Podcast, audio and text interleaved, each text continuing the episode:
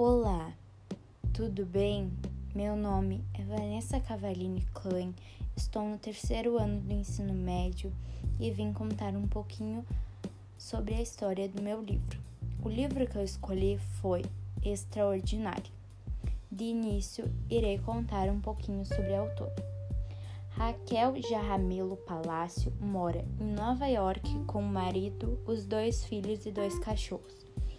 Por mais de 20 anos foi diretora de arte e designer gráfica, trabalhando nos livros de outras pessoas enquanto esperava o momento certo para começar seu próprio romance.